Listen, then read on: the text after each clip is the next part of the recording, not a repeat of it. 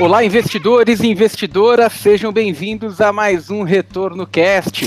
Meu nome é Luiz Felipe Vieira e até essa frase vai ser algo para vender o produto, né? Se você procura um investimento que gere lucro com propósito, então assista esse Retorno Cast. Ou ouça, no caso, né? Errou! É, no caso ouça, né? Meu nome é Felipe Medeiros e investir com responsabilidade é o novo preto. Meu nome é Márcio Correia, eu sou gestor dos fundos e ações da JGP. Meu nome é Maurício Werneck, sou sócio responsável pela área de relação com investidores na JGP.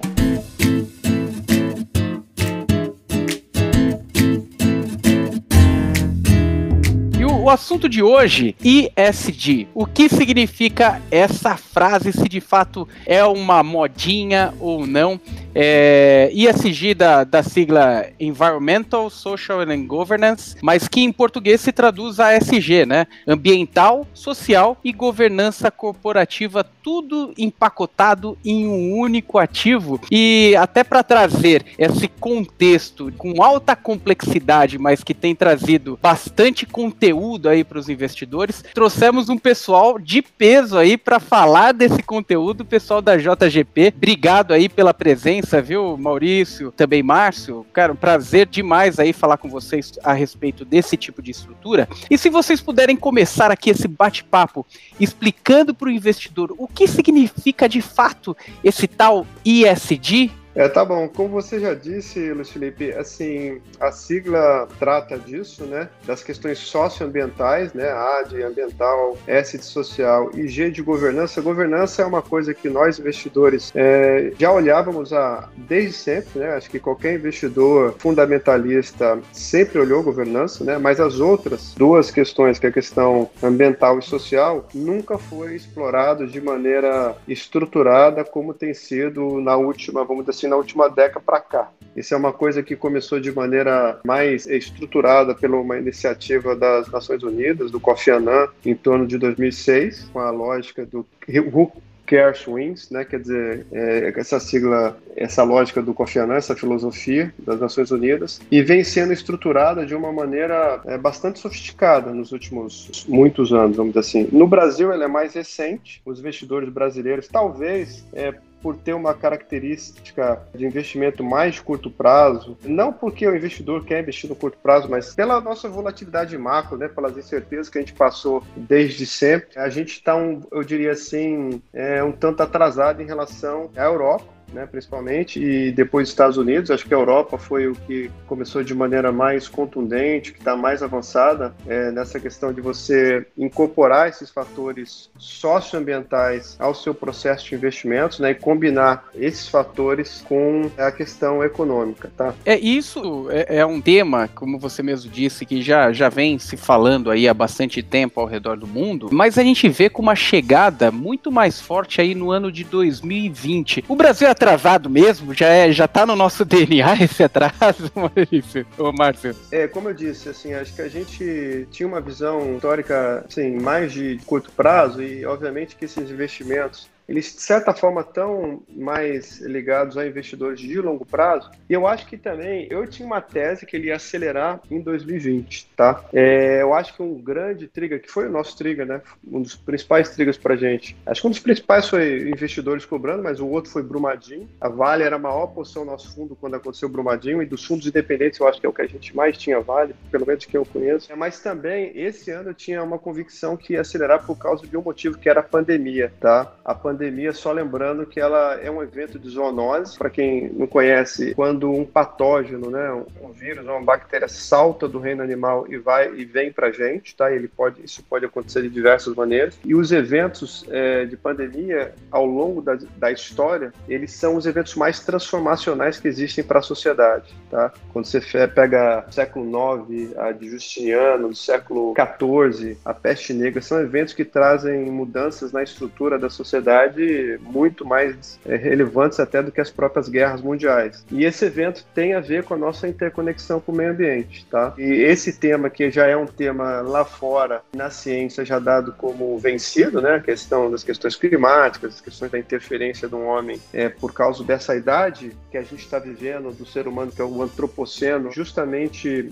esse, a, a primeira parte dessa palavra tem a ver com a fase que o homem mais influencia no planeta, né? E nas últimas, é, eu diria assim, seis décadas para cá, teve uma explosão de, de, interferência do ser humano no planeta, né? Na, na, ecologia. E quando você tem esse evento de pandemia, no Brasil também acelera, obviamente juntou com essa questão do desmatamento também, que é uma, é, assim, é uma coisa que de 2015 para cá tem piorado muito, né? O desmatamento que estava bastante controlado na Amazônia, no Pantanal, e tem piorado muito de 2015 para cá. Então, só para deixar claro, não é uma coisa especificamente de um governo, como às vezes alguns querem deixar a crer, não é isso. É, já vem piorando bastante. Quando você juntou todos esses fatores, né, eu acho que deu essa acelerada aí. Estamos atrasados, mas estamos é, na direção certa agora, eu acho. Perfeito. E até pensando na, na estrutura do fundo, né, de que pensam mais né, nessa questão, não só de, de governança corporativa, transparência, mas é, de sociedade mesmo, né, o que, que a gente deixa para o futuro, abrem alguns leques aí importantes para que as empresas também enderecem um certo valor, né, do, dentro do que está sendo considerado ali de investimento para esse tipo de estrutura. Vocês acham que o Brasil ele já está com, com esse budget é, dentro dessas empresas? As empresas já estão começando a olhar esse budget é, relacionado não só à governança, que isso sim, né, já como vocês uhum. disseram, já é algo que já era endereçado para uma empresa inclusive estar listada, é, mas a questão do budget voltado para para a parte social e para a parte ambiental também dessas empresas. Vocês têm percebido isso no balanço aumentando das empresas que estão começando a olhar para esse, esse quesito? É, veja bem, assim, a questão do ISD, sim, a resposta é sim, a resposta curta, mas uma resposta mais elaborada que eu te diria é o seguinte: as empresas elas estão percebendo cada vez mais que trata-se de uma questão de estratégia corporativa e de competitividade, tá? De manutenção de competitividade. Como? Primeiro que assim, as questões da, dessas influências antropogênicas, né, essa influência do homem no meio ambiente, como por exemplo é, no clima, a emissão de CO2, né, que é a gente que causa, que alterou essa questão climática, de uma forma ou de outra vai ser internalizado. Né? Isso é uma externalidade em termos econômicos que tá, está sendo internalizado aos negócios. Como? Através do regulador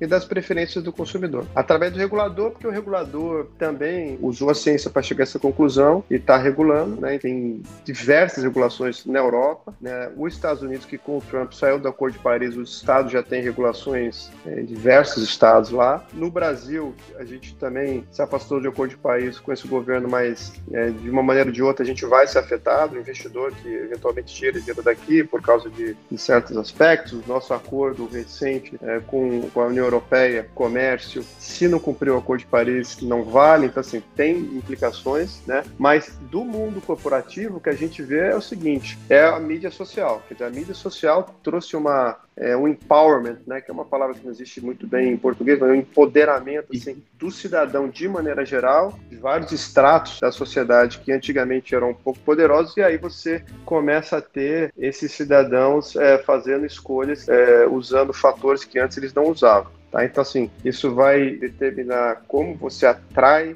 retém e engaja um funcionário. Isso vai determinar o valor, é, antes só intangível, mas hoje tangível também da sua marca. Isso vai ter a ver também com o seu custo capital né? Porque qual base acionária que você tem, né? É, o custo hoje para você construir uma térmica a carvão é caríssimo. Para você construir uma eólica é muito baixo. Estou dando exemplo aqui, mas existem vários exemplos distintos. A questão do risco operacional, né? Que você está correndo eventualmente por estar numa atividade que é poluidora ou que não enxerga certas questões é, internas da empresa, tá? Como por exemplo ter um, um bom ambiente de trabalho. E, então, assim, esses fatores são todos determinantes para a competitividade de uma empresa no longo prazo. Então, o que a gente está vendo vendo, sim, são as empresas cada vez mais engajadas, tá? Sobretudo as grandes empresas que têm recursos, pode fazer. E a gente vê também as pequenas empresas, uma miríade de pequenas empresas querendo trazer soluções que sejam socioambientalmente é, melhores. Ah, e da questão social, vale a pena dizer também que é, diversidade dentro da empresa, é, hoje já tem as, as grandes consultorias estratégicas de RH já mostram isso, que é uma vantagem você ter uma diversidade na sua empresa, tá? Porque você traz é, culturas às vezes distintas, né? E, e, nesse ambiente que a gente vive hoje, que é muita interpenetração, o mundo ficou pequeno, né? Quer dizer, hoje a gente está muito próximo das pessoas do outro lado do mundo, né? A gente vê o que está acontecendo do outro lado do mundo muito real time, né? Então, assim, você precisa ter uma cultura rica também para ter uma vantagem competitiva. Conseguir falar com todos os tipos de público, né, Márcio?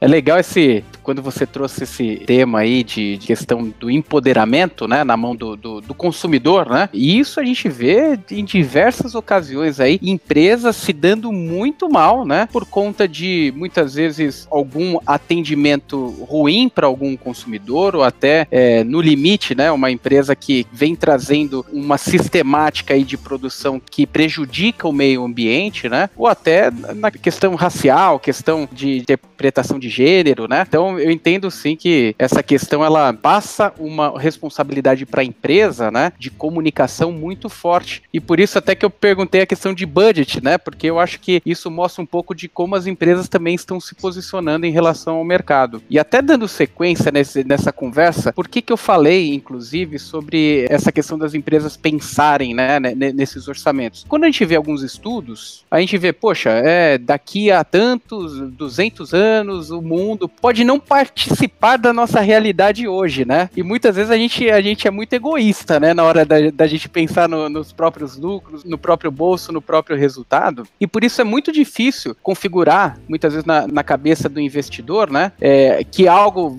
fazendo hoje vai ser prejudicial daqui 100, 200 anos mas boa parte do que já está sendo feito já tem apresentado um resultado efetivo para o investidor, né, dessas estruturas ISG. Você diz, com certeza, assim, tanto nas empresas, tá, quanto, é como eu disse, eu vou dar um exemplo para você, primeiro das empresas e que, que reflete é, na questão da escolha de, de, qual empresa você vai investir. Então, por exemplo, a, União Europeia, que eu gosto de dizer que tá, é a mais avançada, porque eles foram que mais emitiram CO2 ao longo da história, né, então, só para deixar isso bem claro, o Brasil é o, acho que, o país mais eficiente do ponto de vista energético. O pessoal gosta de bater no Brasil e esquece das nossas qualidades. Né? A gente já tem uma matriz renovável incrível, que é sonho de qualquer país desenvolvido. Bem, mas dito isso, a União Europeia tem uma regulação, por exemplo, posso dar vários exemplos, mas tem uma regulação lá pesada para você emissão de CO2 por quilômetro rodado de carros novos. Obviamente que você, quando você coloca essa regulação, você transforma a indústria automobilística que está atuando ali, em termos de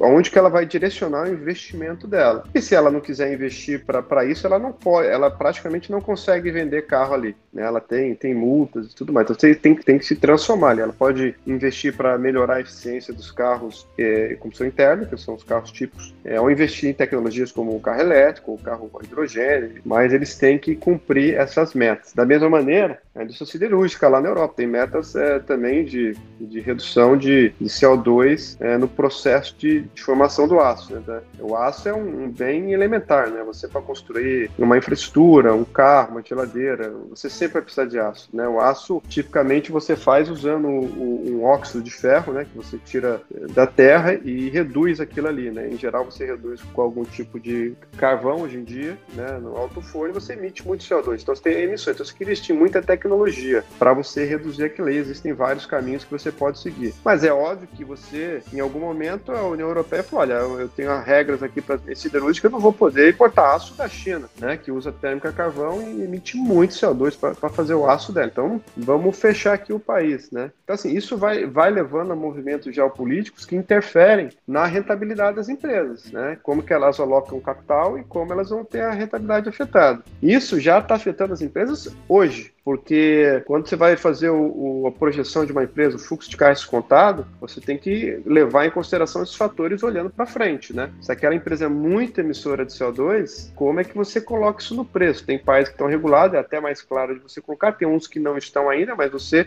precisa levar isso em consideração. Então interfere e você vê, por exemplo, o múltiplo das empresas que elas negociam mudando de patamar para cima e para baixo. Vou dar dois exemplos aqui no Brasil bem típicos, né? JBS JBS? Por que, que a JBS está muito barata dos múltiplos é, de VIB, EV e BIT daquela negocia? Né? Por quê? Porque as pessoas, os investidores, sobretudo estrangeiros, estão atrelando o desmatamento a essa cadeia pecuária antes do frigorífico e estão vendendo JBS, não querem investir. A VEG, por, outro lado, negociam múltiplos altíssimos, porque os investidores estão enxergando a VEG como uma empresa que ela tem uma solução, está é, indo na direção de para onde o mundo quer ir, que é a solução elétrica e a solução ligada também à matriz limpa, como aerogerador para a indústria eólica, tá? Então isso já está alterando o retorno das ações hoje, apesar de serem coisas que são graduais. Uma coisa que eu queria entender melhor, né? Como é que faz para o investidor saber o que, que é uma empresa ESG eficiente? Não sei se é assim que se chama, né? Mas, sei lá, a empresa pode fazer um itemzinho ali que se diz que ela é responsável é, socialmente, ou que ela se diz que tem um pouquinho de governança, mas de repente não tem os outros, né? Ou até peca muito em algum uhum. determinado ponto, né? Então, como determinar o que, que é uma empresa ESG ou não, né? É, boa pergunta. Assim, são duas coisas principais, né? Assim, a primeira delas é você é, entender como é que funciona o modelo de negócio daquela empresa sabe? O que, que aquela empresa faz, né? E como que ela interage com essas questões socioambientais. Então, assim, o, Luiz Felipe falou ainda agora, e é verdade, assim, o, as empresas, elas estão sendo, de certa forma, convocadas a participar de questões éticas e morais na sociedade, que é uma visão bastante nova, né? Se, se lembrar lá atrás, da década de 70, Milton Friedman, tinha que separar negócio de questões éticas e sociais é, e morais, né? Mas, assim, as, por causa da mídia social e, por, e por, também por causa do tamanho das empresas, né? Hoje, das 100 maiores instituições do mundo, 70 são empresas, né? 30 são governos. Então, o poder é, das empresas de influenciação na vida cotidiana é muito grande. Então, é, assim, a gente precisa entender muito bem como que uma empresa, através do negócio dela, interage com o meio ambiente e nas questões sociais. O segundo ponto é o seguinte, é a questão de materialidade. Que uma empresa, ela pode claramente tentar te enganar no sentido de, olha, eu estou fazendo bem porque eu estou fazendo isso aqui, mas o, o, que importa, assim, onde ela atua, o que, que ela está fazendo. Porque, diferentemente, lá, mais uma vez, da visão do Milton Friedman da década de 70, que você tinha que separar as coisas e quem queria ajudar a sociedade deveria focar na filantropia, hoje, a visão é, que a gente gosta no, no ISD é, é a empresa tem que fazer o bem para a sociedade no negócio central dela. Tá? Então, se ela é uma mineradora, ela tem que tomar todos os cuidados com a mineração. É o uso dos recursos hídricos, né? se ela tem barragem, tomar conta daquelas barragens, a emissão de CO2, tentar reduzir ao máximo a emissão de CO2, investir em tecnologia, criar toda uma governança para atingir aquilo, governança, alinhamento, compliance, para atingir aqueles objetivos, tá? E é, não é muito importante, é uma coisa pequena que ela está fazendo, tá? Óbvio que ela pode fazer e, e sempre é bem-vinda, né? Ah, tem uma, eu faço a mineração ali, estou ajudando com uma escola que eu estou patrocinando, legal, é bem-vindo. Está ajudando a desenvolver aquelas pessoas até que ela vai contratar. Então, óbvio que é positivo né, para toda a sociedade, para aquele meio que ela está inserida ali. Mas ela não pode descuidar, como aconteceu com a Vale das Barragens. Né? Então, assim, assim como uma empresa que atua no setor financeiro, é legal eles substituírem é, a energia não renovável por uma energia renovável. No nosso caso, é até mais complicado fazer isso, porque a nossa energia é 85% renovável, nossa matriz. Mas o importante é como ele está dando crédito, né? como que ele está precificando as tarifas. Né? Ele está alinhando o gerente de uma agência, de um bairro pobre para cobrar, empurrar um produto caríssimo para um idoso aposentado com baixo é, nível é, de escolaridade, ou seja, aquele tarifa que ele está cobrando é muito importante para aquela pessoa. Então assim, cada setor você tem que atuar no que é mais importante. E nota, a gente ao integrar a SG aos investimentos, às empresas, as empresas não precisam abrir mão de rentabilidade. Isso é um ponto importante. Tá? Às vezes as pessoas confundem, ah, a empresa vai abrir mão de rentabilidade. Não, não é verdade. Né? Quando você faz um produto cujo a proposta de valor dele é muito boa para o consumidor, quando seus funcionários estão engajados, quando eles entendem o seu propósito, a sua missão como uma empresa, se engajam e produzem muito mais por hora trabalhada, aquilo ali vai gerar um retorno, um lucro sustentável muito maior. Diferente de uma empresa que ela presta lucro do futuro através de alguma prática. Né? Então, tiveram empresas que ali durante o FIES precificaram o produto dela de educação de um preço quase que abusivo, era, era muito mais caro do que o preço do aluno pagante. Óbvio que ela estava. É, e a gente com problema fiscal Brasil. Aquilo ali era, de certa forma, irresponsável. Estava emprestando um lucro do futuro que, quando o FIES reduziu, e aí reduzir de qualquer jeito, por causa das nossas questões fiscais, você afeta dramaticamente a empresa. Então, assim, ela não tem aquele lucro ali de maneira sustentável e aquela precificação não fez bem nenhum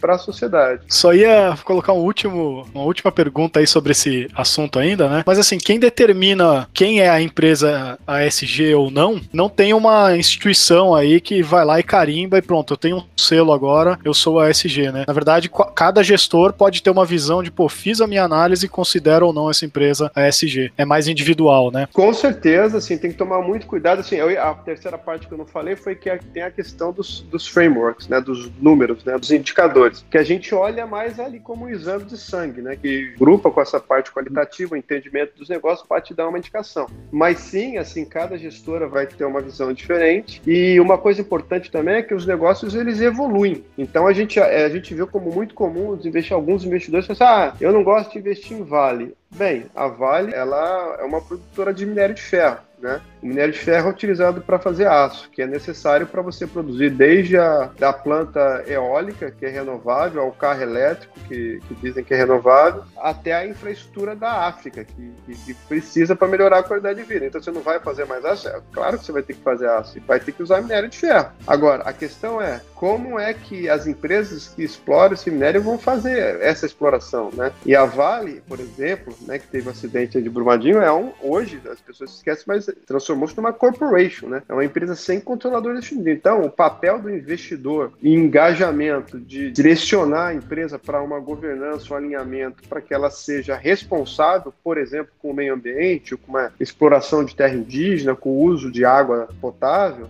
a gente investidor tem que dar aquele direcionamento. A gente é assim que a gente vê. Tem, mais uma vez, tem investidores que falam, não, é, essa empresa de mineração eu não, vou investir. A gente discorda dessa visão, tá? Perfeito. Então fica a dica aí para o investidor, é sempre importante se balizar na hora de investir em uma estrutura como essa e em pessoas que entendam do conceito, sabem avaliar o conceito, para não ser aquele puxadinho, né? Que só a cara parece ser uma coisa, quando você entra lá, a cozinha tá toda, toda suja, toda bagunçada e, e o dinheiro não está sendo realmente endereçado para aquilo. Tá certo que na linha do tempo, essas empresas podem até se maquiar aí durante um curto espaço de tempo, né? Mas no longo prazo isso aí não se sustenta, né? A máscara vai cair dessa empresa, né? Se ela não fizer os investimentos adequados. É, mais uma vez, assim, essas externalidades, como dizem os macroeconomistas, né, elas estão sendo muito rapidamente internalizadas, né? A gente vive no mundo, que eu gostaria de dizer assim, que as coisas não existe mais longo prazo naquela concepção que a gente é, pensava lá atrás. Ah, vamos fazer investimento para o longo prazo. O longo prazo é hoje, né? As coisas são muito rápidas. O mundo digital tornou a velocidade das coisas infinitamente mais rápida no mundo corporativo, sobretudo. Então, eu vou dar um exemplo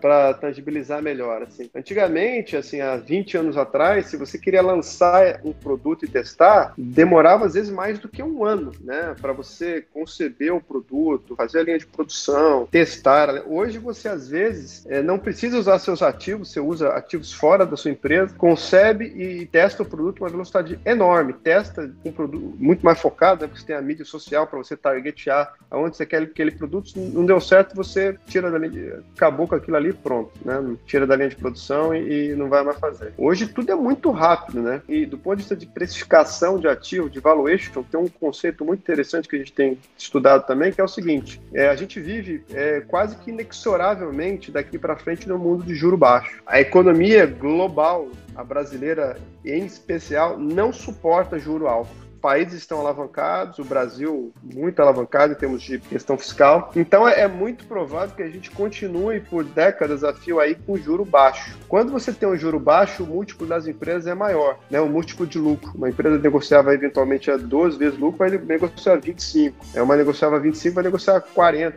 O que, que isso significa? Significa que percentual muito maior do valor de mercado daquela empresa está nos anos lá para frente, né? Porque o lucro desse ano corrente representa muito pouco pouquinho da capitalização de mercado daquela empresa. Bem, se isso é verdade, você tem que entender muito para onde a gente está indo, né? Porque se você, mais uma vez, por isso que essas empresas que não são, cujo modelo de negócios se baseiam em algo é, não sustentável, estão negociando com múltiplo baixos e vice-versa. Então, as empresas que, como a VEG, por exemplo, que é um exemplo que eu dei, você olha, ele está fazendo tudo na direção do que é o futuro, né? Da indústria 4.0, dos aerogeradores. Aí fala, tudo bem, então essa empresa aqui eu quero pagar um múltiplo de lucro altíssimo para ela, assim como são as plataformas, né, os, e-commerces, é, etc.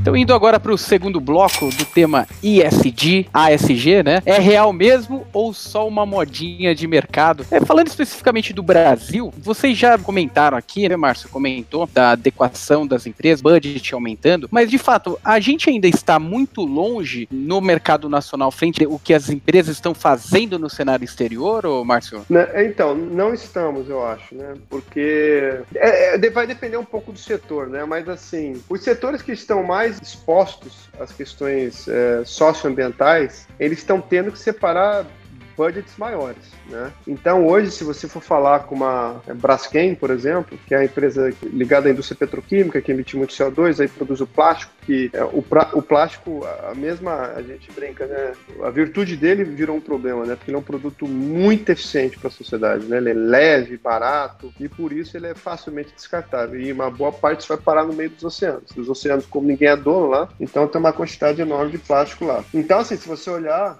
é, a Braskem, ela investe, tem investido, porque ela está no, no spotlight, né? As pessoas assim, estão preocupadas com a atividade dela. A atividade dela pode, eventualmente, eu não diria deixar de existir, porque não vai isso não vai acontecer, mas reduzir muito em tamanho, né? A Vale, que teve acidente Brumadinho, né? Se você olhar, a Vale é, com Brumadinho, eu vejo muita similaridade com a Petro na corrupção lá atrás, né? Lembra, lembra a Petro na corrupção? Assim, a quantidade de investimento, de alteração que ela fez na governança dela, em termos de estrutura de risco, compliance, é, é muito significativo Hoje em dia, a Petrobras, é, eu, eu acho, posso estar enganado, que é quase impossível você ter um evento grande de corrupção ali dentro com a quantidade de alteração que foi feita. Eu espero que daqui a alguns anos a gente possa dizer a mesma coisa com Barrais para Vale. Né? Então, assim, então as empresas estão mais expostas estão investindo muito mais. Mas, além disso, algumas empresas estão menos expostas, mas por iniciativa própria de, de ter entendimento de como isso é estratégico, também vão na mesma direção. Né? Então, você vê empresas assim, por exemplo, pega a Magazine Luiza, por exemplo, que é uma empresa de e-commerce. O e-commerce ele tem algumas vantagens do ponto de vista ambiental do que o varejo físico, mas eles estão engajados é, em se tornarem uma B corporation, que é uma coisa complexa. Eles estão, é, do ponto de vista social, hoje em dia, qualquer empresa que quer atrair os famosos desenvolvedores, tá? Precisa investir bastante em ambiente de trabalho, porque esses desenvolvedores é diferente do normal, assim, da gente estar tá acostumado do ponto de vista de ambiente de trabalho que eles querem, tá? Então, assim, a gente tem, a gente ouve muito falar no user experience, né? Quer dizer, do cliente, mas você também tem que ter um UX para esses desenvolvedores, que às vezes são seus funcionários, estão, é, são internos da empresa, às vezes são externos, né? Você cria uma interface, tem que ter uma experiência bacana para eles se plugarem ali e criarem. Então, assim, é, a gente já vê as empresas fazendo bastante aqui no Brasil. Tem certas indústrias que lá fora mais engajados. É, mais uma vez, eu sempre gosto de lembrar, a matriz energética brasileira, elétrica, por exemplo, é muito renovável, né? É muito limpa, né? É, é quase que o sonho da, a França depende de energia nuclear, a China de energia térmica, né? Assim, a gente hidrelétrica, eólica, tem bastante eólica hoje em dia, está crescendo bastante, é, mas eu acho que as empresas estão investindo bastante e eles estão vendo isso nos múltiplos também, né? Assim, a precificação de mercado, porque se fosse uma coisa assim que eles não percebessem, vou dar um exemplo, por exemplo, da cadeia de frigoríficos, né? Você, não sei se acompanham, mas o pessoal deve estar acompanhando como a Marfrig tem investido, a JBS a gente sabe que está investindo porque está atrapalhando os negócios deles, né? Assim, a, a matriz frigorífico, ela, elas sofrem porque elas fazem o rastreamento só do último fornecedor delas, né? Porque assim, na, na pecuária do boi, você, como é uma cadeia intensiva em capital, você separou em partes, né? É, o bezerro nasce, vai até um certo tamanho, depois tem uma do meio e depois tem o último. Então, essa cadeia inicial é, desmata sem que os grandes frigoríficos consigam fazer um rastreamento. Grandes consumidores dessas empresas estão reclamando dizendo que vão parar de consumir o produto deles. E os investidores, por sua vez, estão deixando de investir, as ações estão negociando com o múltiplo baixo. Né? Então, assim, isso força você a, investir. E um último ponto também interessante, que as pessoas não, não se apercebem, mas lá fora tem um movimento muito grande nessas, nessas corporations, né? nessas empresas que não têm controlador, de eventualmente os executivos estarem com a cabeça prêmio, né?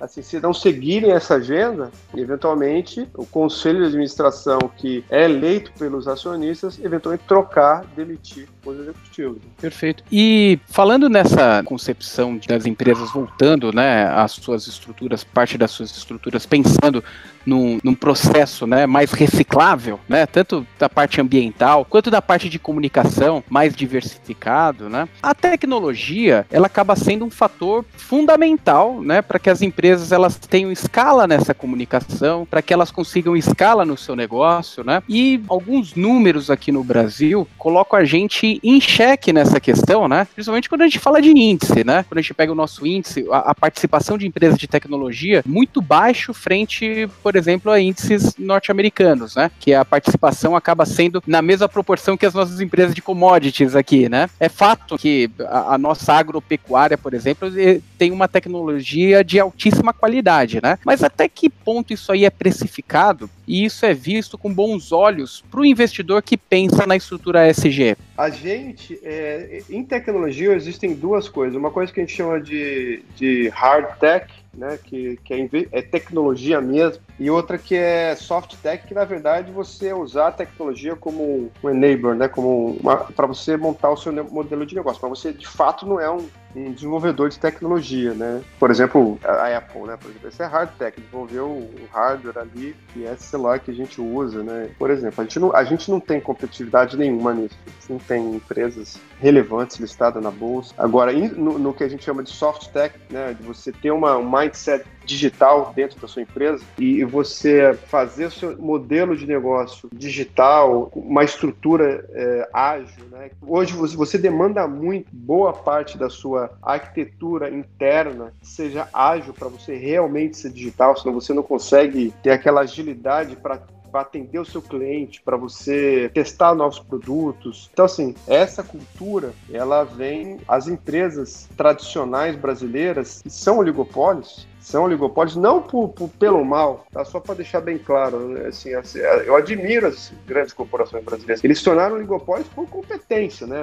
Pega os bancos grandes brasileiros. Eles não fizeram nada de errado, eles foram muito mais competentes do que vários bancos que quebraram na época inflacionária, depois bancos gringos foram embora, os bancos estatais recentemente estão encolhendo, são, são são por competência, mas tornou-se um oligopólio. E, obviamente, onde você carece de competição, você, você carece também de inovação inovação, né? Então, assim, e essas estruturas grandes, assim, a tecnologia legada é muito pesada, é muito complexa para você, assim, como é que você pega uma estrutura dessa e transforma numa estrutura ágil, né? Como é que você vai? Dá para fazer, mas levam, levam-se anos, né? Como é que você pega os sistemas antigos? É, se você comparar a tecnologia do Nubank que, que os caras fizeram, né? A infraestrutura tecnológica dele não tem como você comparar com os grandes bancos. É uma coisa muito mais sofisticada, assim, tá assim, para um banco grande hoje virar um Nubank, leva-se, em termos de infraestrutura, uma, quase que uma década, né? É, então, assim, a gente realmente tem, está crescendo essa representatividade na Bolsa, né? Assim, é, infelizmente, algumas empresas preferem listar na Nasdaq, né?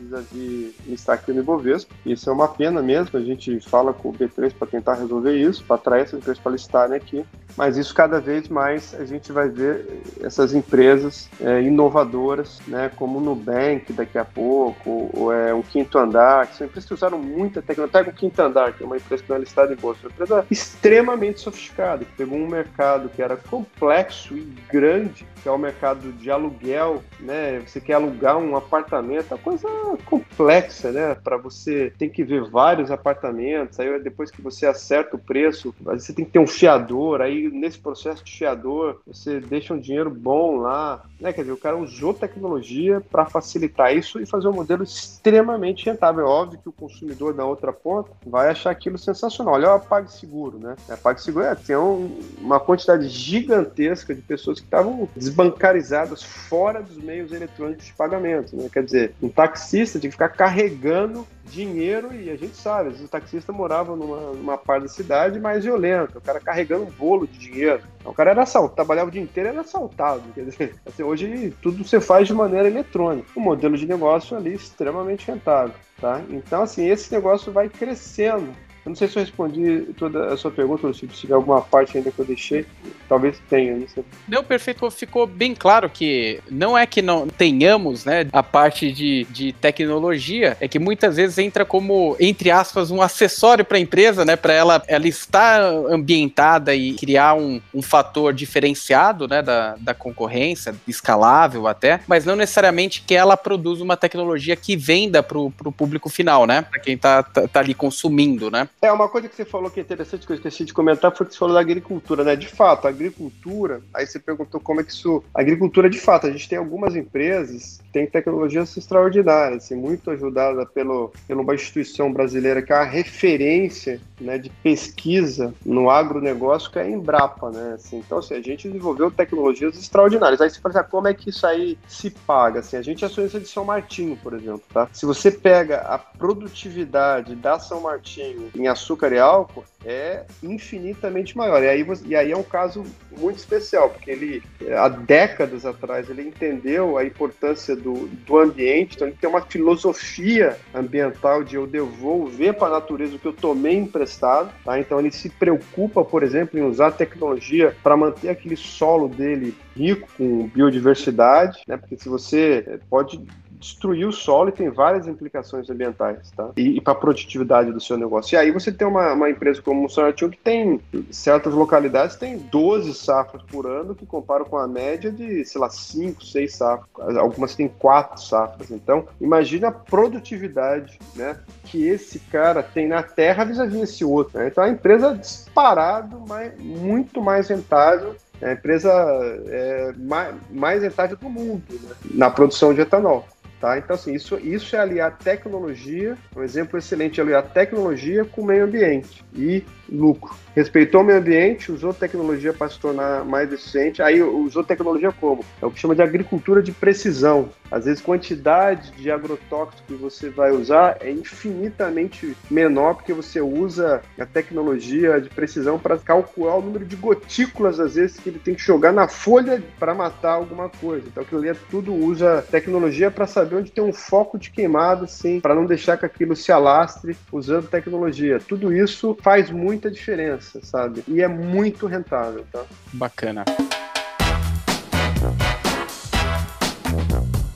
Então, indo agora para o terceiro e último bloco, a gente gostaria de entender um pouco melhor sobre a estrutura que vocês têm é, vinculada a esse produto aí, ASG, e que a gente já viu nesse podcast aí, que é muito interessante, muito rentável, né? E que tem um propósito muito mais interessante para o investidor, né? Desse lucro. É, então, é. essa questão da rentabilidade é interessante, né? Porque a gente tem um fundo, ele era um fundo de um family office especificamente, então ele é um fundo fechado, mas ele existe há um tempo já, mais de um ano. E esse fundo rende mais do que o Ibovespa, que é uma referência aí, né? Porque investe em bolsa. Ele em um ano rende assim, em torno de 20% mais, né? Esse ano também ele está rendendo aí pouco menos do que 20% mais. Então, assim, ele consegue bem é, melhor do que o Ibovespa, num ano que tem muitos fundos que estão indo bem pior do que o Ibovespa. Então, assim, é, uma, é de fato rentável. A gente incorporou os fatores ASG em todos os nossos fundos de ações e de crédito, tá? Todos os nossos fundos que investem em empresas, ações ou crédito já têm esses fatores ASG incorporados, então eles consideram esses fatores como uma coisa é, fundamental nos nossos investimentos. Além disso, a gente tem um fundo que a gente chamou de ASG porque esse fundo ele tem metas assim mais restritivas do ponto de vista de que a gente chama globais do portfólio, por exemplo. A gente calcula a emissão de CO2, que de pegada de carbono do portfólio. Então, eventualmente, tem uma empresa que a gente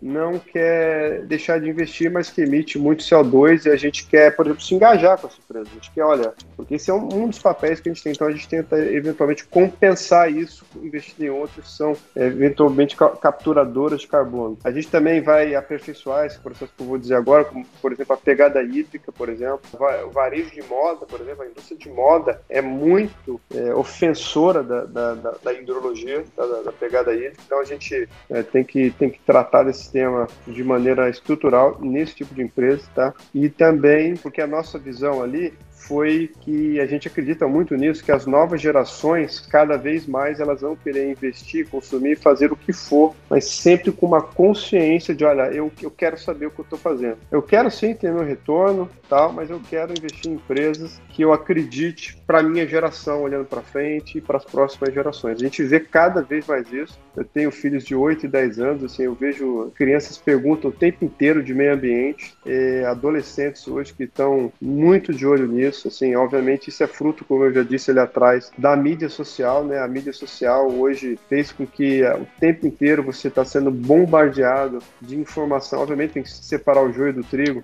mas estão muito conscientes do que papel social e ambiental das empresas no planeta. Eu achei legal que você comentou também dos fundos de crédito, né? Então vocês também têm um foco ali de escolher os tais dos green bonds, né? Os títulos ali mais voltados também para essa questão de ASG, né? Não, sim, a gente, como eu disse, a gente integrou também no crédito. Eu não sou especialista em crédito, e o Miller, que é o nosso Alexandre Miller, que é o nosso gestor de crédito, mas a ideia é nossa, a gente tem trabalhado bastante junto com essa área, a gente até ganhou massa crítica, né, para para esse tema, mas a resposta é sim. Pô, muito bacana. E como o investidor ele acessa mais detalhes sobre a estrutura de vocês, Márcio? De um modo geral, a gente está gerindo 260, 270 milhões de reais em fundos ESG. A gente já lançou um fundo condominial é, em maio, ele hoje está com 45 milhões de reais aproximadamente. Então é um FIC-FIA é, para investidor qualificado, cobra 2% de taxa de administração e 20% do QCD do IPCA mais IMAB 5 mais tá? Esse produto já está disponível em várias, eh, diversas plataformas uh, de distribuição. Vamos é, lançar um outro veículo que vai cobrar sobre o Ibovespa ao invés de IPCA mais IMAB, que vai ser para investidores em geral e que vai estar tá na nossa, no nosso site provavelmente semana que vem, tá? Bacana. Em várias plataformas. E é legal associar essas informações que você trouxe, Maurício, com as outras informações já trazidas pelo Márcio, que é um fundo que vem mantendo aí uma consistência bem, bem bacana. E para quem quiser acompanhar a estrutura estrutura, os resultados do fundo, até coloco aqui a nossa plataforma maisretorno.com para fazer esse acompanhamento. Lá a gente coloca uma cota bem atualizada, então você consegue olhar né, o comparativo entre o fundo e o próprio índice Bovespa. Mas bem bacana. E o site de vocês, para quem quiser acessar mais, mais conteúdo de vocês? www.jgp.com.br. Perfeito. Com isso, acredito que a gente tem explanado bastante o assunto. É, agradeço demais aí a participação de vocês, Maurício e Márcio aí no nosso podcast. Acho que quem está de olho nessa estrutura, sem dúvida, vai ter um diferencial muito grande competitivo. E além disso, gostaria de dizer para você que nos ouve aqui no podcast, temos também as, as nossas outras mídias sociais. No YouTube, com youtube.com/barra mais retorno, Instagram, arroba mais underline retorno. No Telegram, a gente vai deixar o link aqui na descrição. E e-mail para dúvidas, sugestões aí no retornocast, arroba maisretorno.com. Obrigado aí, gente. Obrigado aí, pessoal da JGP e até a próxima. Você ouviu Retorno Cast.